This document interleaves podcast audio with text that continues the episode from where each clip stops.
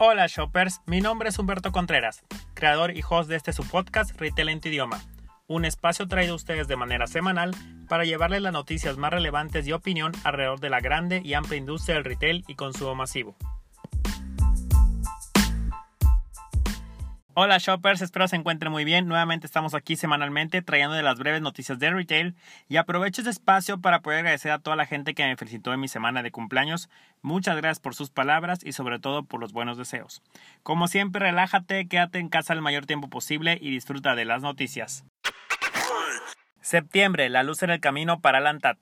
Esta semana, la Asociación Nacional de Tiendas de Autoservicio y Departamentales, ANTAD, dio a conocer sus resultados del mes de septiembre, los cuales, posteriores a cinco meses a tiendas totales, resultaron muy positivos, creciendo un 2.6% versus periodo anterior.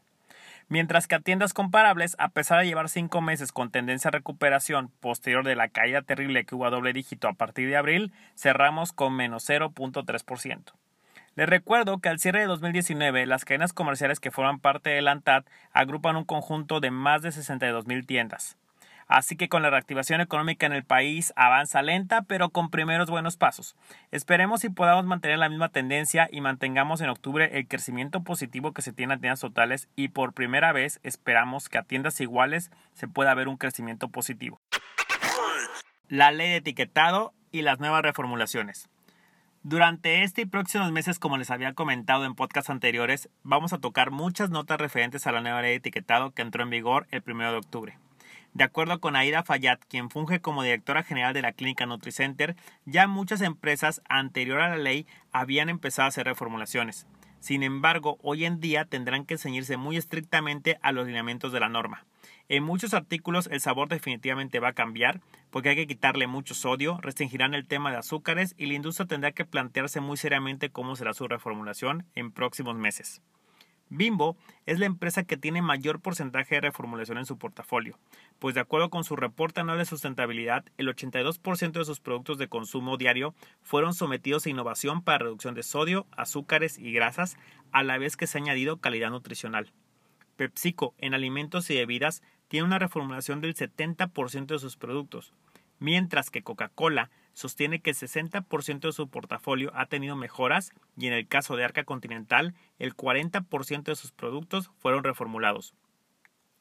En tanto, Nestlé y Kellogg's reportan cambios y mejoras en el 40% de sus productos, mientras que por otra parte, Lala logró convertir cerca del 35% de los productos de su portafolio que considera que no se verán afectados con este nuevo etiquetado, además que continúa reduciendo azúcares y sodio sin sacrificar el perfil de su oferta.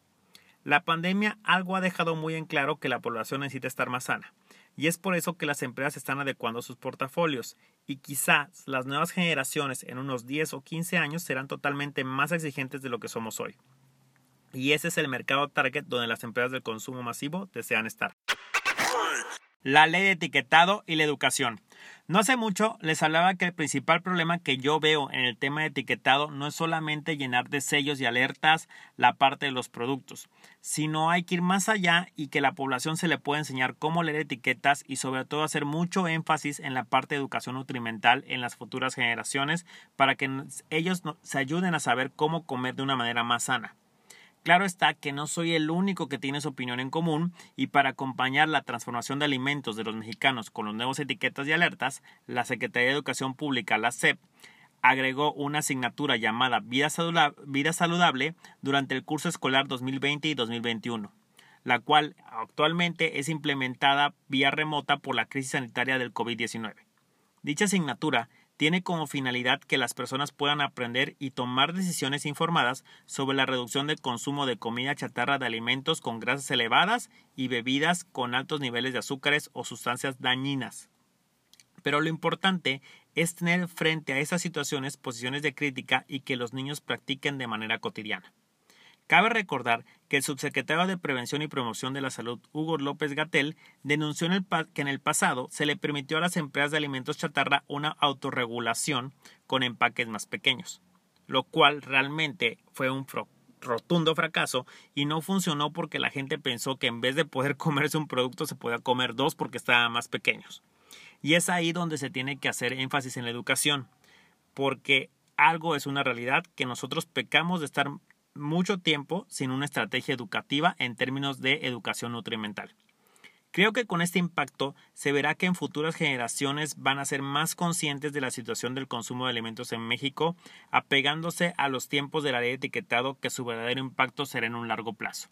Entonces, al fin y al cabo, esta nueva ley de etiquetado no es hecho para la población actual, sino es para la población que viene sobre un consumo en un futuro. Ni yogur ni queso.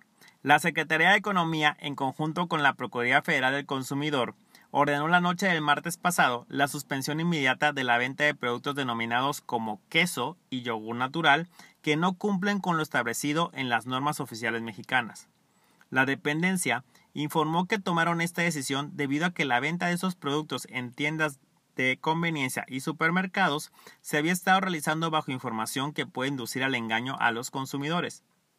De manera particular, la Secretaría a cargo de Graciela Márquez Colín destacó varias marcas de queso que no cumplen las normas, entre las cuales se encuentran las siguientes: Food, Nochebuena, Premier Plus Cuadritos, Swan, Caperucita, Bor, Precisimo, Franklin, Selecto Brand, Galvani, Lala, El Parral, Portales, Walter, Sargento, Cremería Covadonga, Aurrera y Filadelfia. Entre los principales incumplimientos detectados en la parte de quesos, se encontró que utilizan la leyenda 100% leche sin serlo, que adicionan grasa vegetal para sustituir la leche que se debe incluir desde su elaboración, o que no informan en la superficie principal de exhibición el porcentaje de uso de caseinatos para la elaboración del queso. Respecto a la parte de yogur natural, quedaron suspendidas las ventas de un par de productos específicamente Danone Benegastro y Danone Natural, los detalles que encontró la Profeco en estos productos es que adicionan azúcares y que no cumplen con el contenido mínimo de leche. Sin embargo, al momento de realizar esta nota y bajo la nueva ley de etiquetado, muchos fabricantes ya habían hecho cambios en sus etiquetas colocando sus respectivos sellos. Adicional, que algo que no me cuadra del todo es que todas estas marcas sí tienen en su tabla nutrimental el detalle de sus ingredientes, por lo cual hoy prácticamente la provisión de los productos duró en algunos casos solo un par de horas en lo que se aclaraban los puntos ante la Profeco. Y es así como esta noticia rápido se esparció y rápido se esfumó. Los números de la suerte del buen fin. ¿Cuántas personas creen ustedes que comprarán en este buen fin?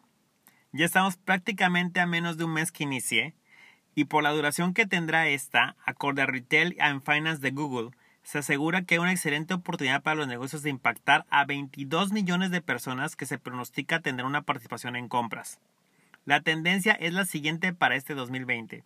7 de cada 10 consumidores preferirán realizar su compra en línea, principalmente por el tema de contingencia sanitaria. Y desde Google encontraron que antes, durante el buen fin, se realizan más de 250 millones de búsquedas, de las cuales 65% son categorías, 34% son sobre los retailers y el 1% está relacionada con temporadas. Bajo estos puntos anteriores, los retailers deben mantener sus ojos en los siguientes puntos. Primero, la aceleración online exponencial, pues los consumidores han reducido sus actividades presenciales y cada vez pasan más tiempo online a realizar visitas y búsquedas en páginas web. Tan solo en México, la penetración de compradores digitales y envíos de paquetes han presentado una aceleración de dos años en menos de seis meses. Segundo, hay un cambio en el comportamiento del consumidor pues la confianza del consumidor alcanzó niveles muy bajos este año y aunado a ello, la pandemia ocasionó que las necesidades de las personas cambien a través de una migración de lealtad, canal de compra y un cambio en la demanda. Y por último, un tercer impacto son los modelos de negocio, pues la forma en que los cuales los consumidores interactúan con las tiendas físicas no volverá a ser la misma, al menos en un corto y mediano plazo. Lo anterior tiene un cambio en la interacción de tienda por medio de métodos de pago, los canales y la seguridad para los usuarios. Justo esta semana tuvimos el Prime Day de Amazon y vaya que hubieron buenas ofertas y esto apenas con una duración de dos días. Por lo cual habrá que esperarnos a ver qué sorpresas vamos a encontrar en esta decisión totalmente atípica del buen fin, que al fin y al cabo es un pivote para la economía en México.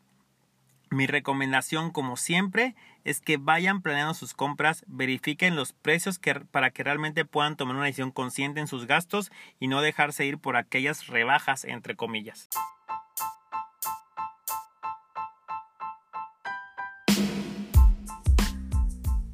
Y esto es todo por hoy. Recuerda que si tienes que salir de tu casa, toma tus precauciones. Con ello te cuidas a ti y cuidas a los demás. No olvides compartir este podcast para que llegue a más personas y sobre todo escribirnos a nuestro correo y seguirnos en nuestras redes sociales. Como siempre te deseo una excelente semana y nos vemos algún día en el súper.